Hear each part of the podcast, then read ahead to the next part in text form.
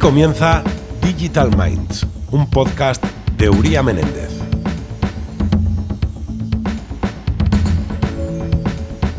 Hoy en Digital Minds vamos a hablar de telemedicina, centrándonos precisamente en los retos legales que presenta. La pandemia se ha erigido como el gran acelerador de las soluciones digitales asistenciales a distancia, tanto en el entorno público como en privado.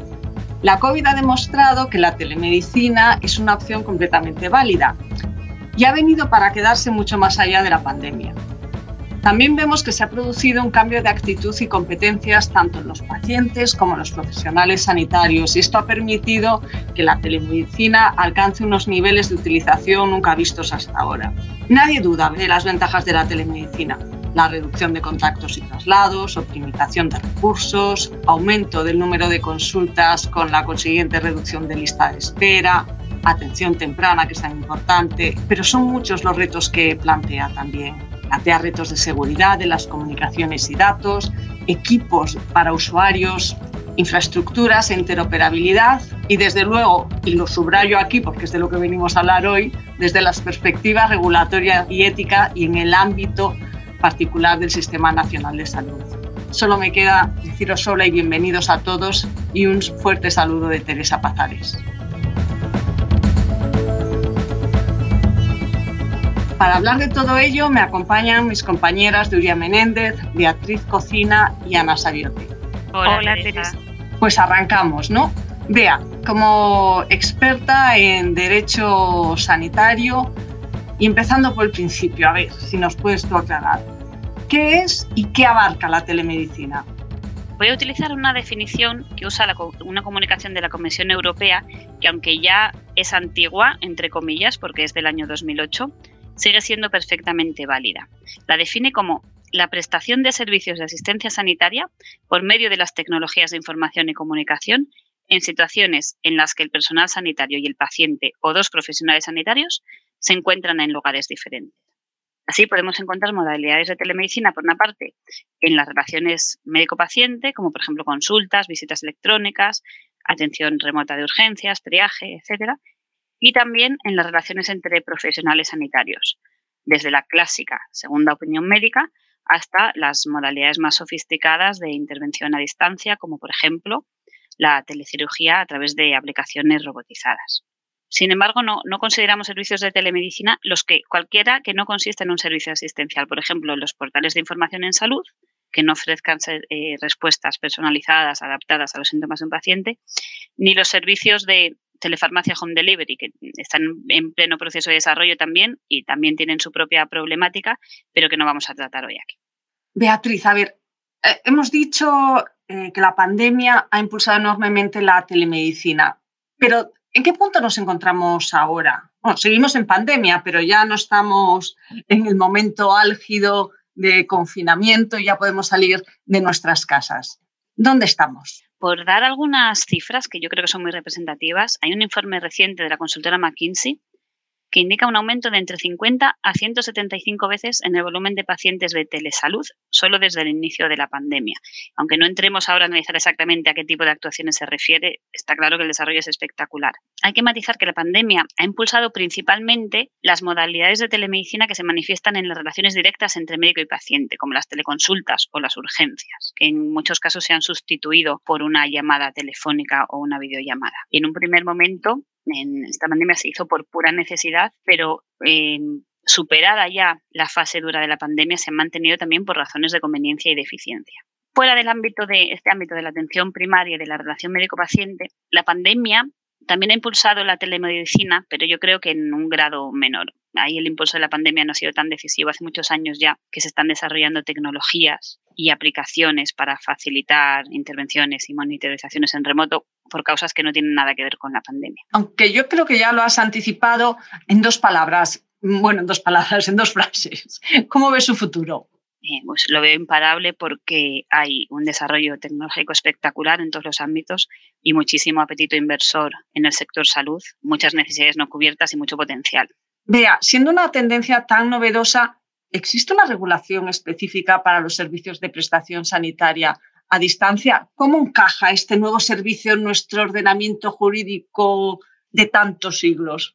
No existe una regulación específica. Nuestras normas eh, no han cambiado y seguimos teniendo básicamente el mismo marco normativo que hace siglos que está diseñado para el mundo analógico y para el servicio presencial. Muchas veces hemos escuchado que la inexistencia de una regulación específica de la telemedicina supone un obstáculo, incluso un obstáculo serio para su desarrollo.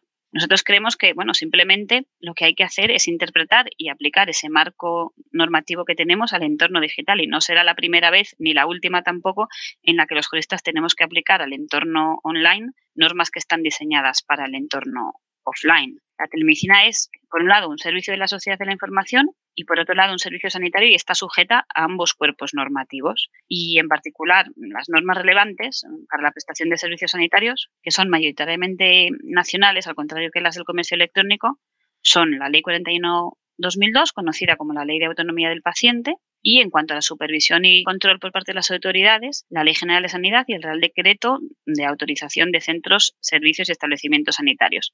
Todas estas normas están pensadas, como decíamos, para centros cívicos, pero, pero con algún esfuerzo interpretativo se han de aplicar a los centros que prestan servicios a través de la telemedicina.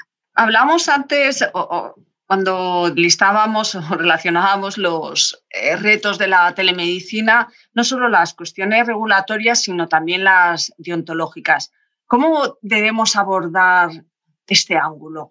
Vea. Efectivamente, tenemos que hacer referencia a las restricciones que existen en el Código de Deontología Médica, que es donde realmente se han generado las dudas sobre la licitud de la telemedicina. La versión vigente del código es del año 2011 y mantiene una visión muy restrictiva, que básicamente limita la telemedicina a actos como segundas opiniones, revisiones médicas, orientación, ayuda en la toma de decisiones. Pero fuera de estos supuestos se considera que debe existir un contacto personal y directo entre el médico y el paciente. Nosotros estamos firmemente convencidos de que este precepto, que ha sido redactado en un momento muy diferente, no puede suponer en la actualidad un obstáculo para la telemedicina. Y no solo es una opinión nuestra, sino que la comparte la Comisión Central de Deontología de la Organización Médica Colegial, que ha declarado ya en junio de 2020 eh, que es necesario actualizar el código en este aspecto. Eh, a la vista de ello, sin perjuicio de que el código continúa vigente, en la actualidad, siempre que se cumplan determinadas garantías, en particular el consentimiento, el consentimiento libre del paciente, la telemedicina no, debería ser cuestionada ni legal ni deontológicamente. Y es cierto que, la vigencia formal del precepto puede generar dudas e inseguridad entre los operadores y entre los inversores, pero también es cierto que no hemos visto ningún intento serio de nadie por hacer valer el código de 2011 para entorpecer el desarrollo de la telemedicina y si se diesen esos intentos, existen eh, argumentos sobrados, tanto desde el punto de vista del derecho de la Unión Europea como del derecho nacional, para oponerse a ellos.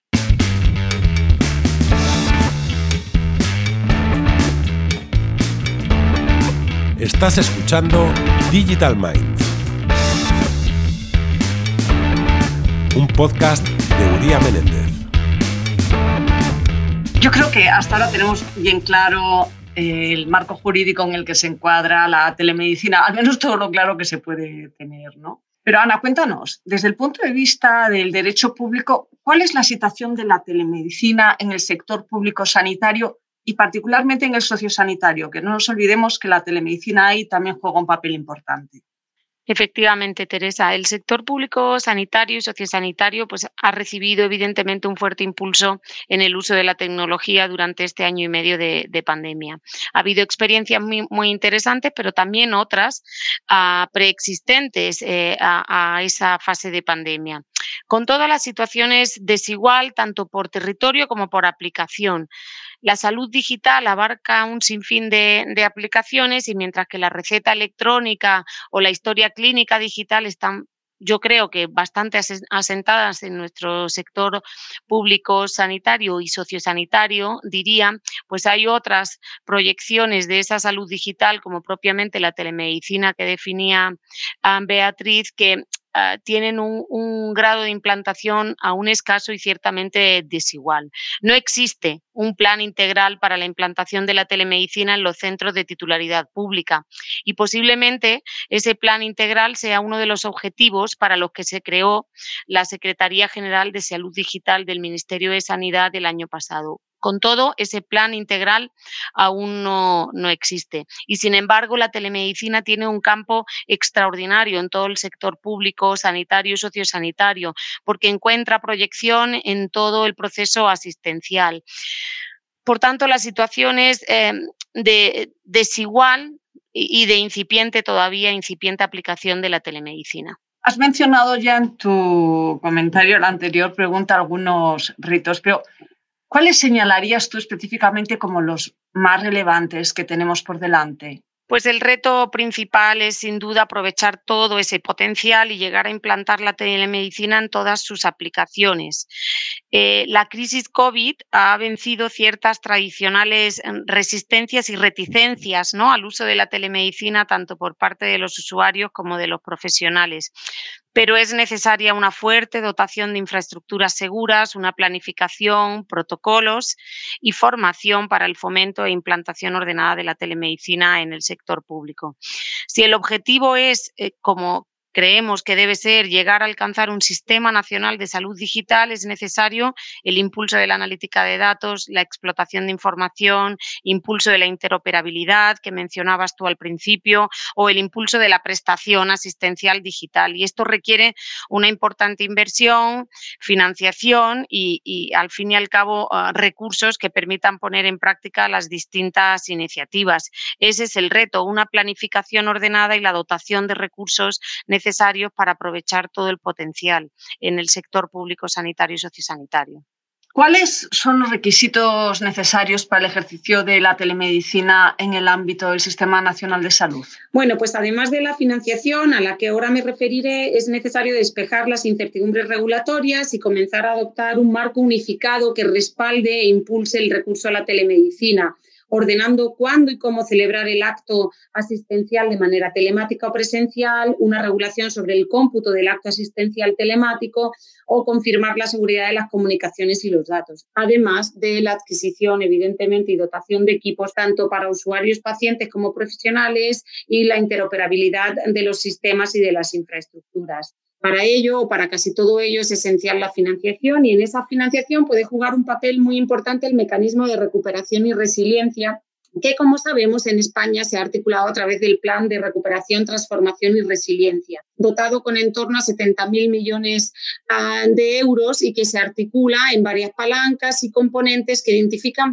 ah, concretos proyectos y subproyectos susceptibles de recibir esta financiación el componente 11 o el componente 18 de ese plan pueden, eh, pueden dar cabida a, numerosos eh, proyectos de telemedicina, pero precisamente hace apenas unas semanas se aprobó el proyecto estratégico, el PERTE, sobre salud de vanguardia, que tiene eh, una dotación de en torno a 1.400 millones de euros y que tiene varias líneas de acción que pueden encajar bien con proyectos de telemedicina con el componente favorable, además, de tratar de fomentar la colaboración público y privada en esta modernización y digitalización del sistema de salud.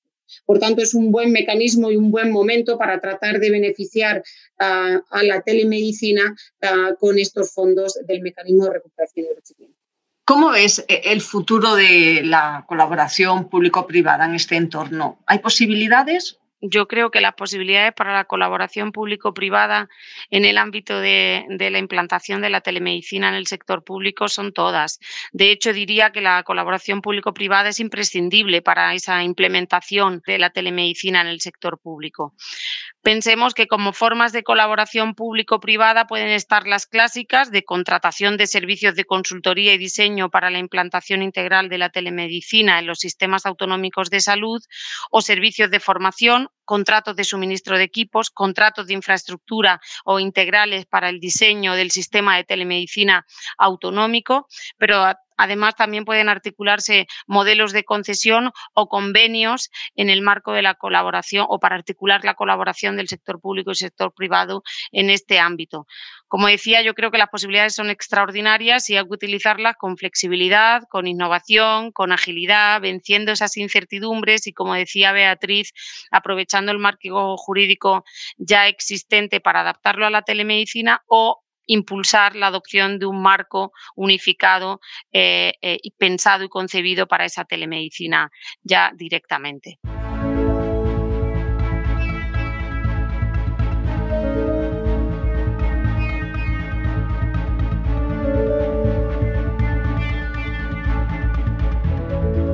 Ya para ir terminando, os pediría que me dierais las principales ideas que deban tener en cuenta eh, nuestros oyentes, o sea, cuáles son esos takeaways con los que se tienen que quedar nuestros oyentes. Vea. Pues yo diría que pese a que siempre es deseable que el entorno jurídico sea lo más claro posible, en el caso de la telemedicina nos encontramos con una situación eh, que es habitual, como decía, que es tener que aplicar normas diseñadas para el entorno analógico a un entorno digital y que además es muy habitual en el sector salud, donde todas las normas existentes están pensando en un modelo eh, público, universal, gratuito, eh, sin publicidad, etcétera, eh, que se adaptan, que a veces no se adaptan bien a un sistema privado y que tampoco se adaptan bien a un sistema más moderno como la telemedicina. Pero es un ejercicio de interpretación y análisis del derecho al que estamos muy acostumbrados. Ana, bueno, pues eh, yo diría que el sector asistencial público debe abordar un modelo de cambio hacia la plena digitalización, como en tantos otros sectores de nuestra economía, pero impulsado por la especial afección que la pandemia eh, ha tenido en este sector sanitario. Se dispone de una importante fuente de financiación a través de los fondos NextGen y la colaboración con el sector privado permitirá además dinamizar la economía y crear un propio mercado de salud digital o de telemedicina más en concreto. Para ello hay que contar con herramientas jurídicas innovadoras, ágiles y con plena dedicación a este, a este mercado. Y pues desde URIA estamos siempre trabajando, trabajando en ello. Seguro, eh, de eso doy fe. Muchas gracias Beatriz y Ana. Y a todos vosotros, mil gracias por escucharnos. Espero que os haya interesado y os esperamos en el próximo episodio de Digital Minds. Hasta muy pronto. Sigue atento a Digital Minds, un podcast de Uría Menéndez.